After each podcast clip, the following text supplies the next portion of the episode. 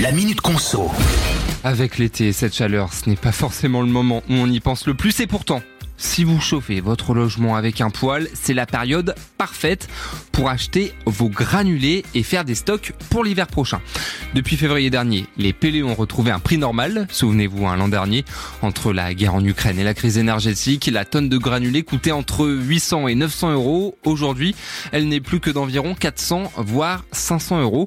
Une baisse qui fait forcément plaisir hein, et qui s'explique par des offres promotionnelles qui ont lieu tous les ans à la même période. En revanche, selon les professionnels, il faut se dépêcher de faire des réserves dès maintenant parce que le prix des pelés ne devrait plus baisser.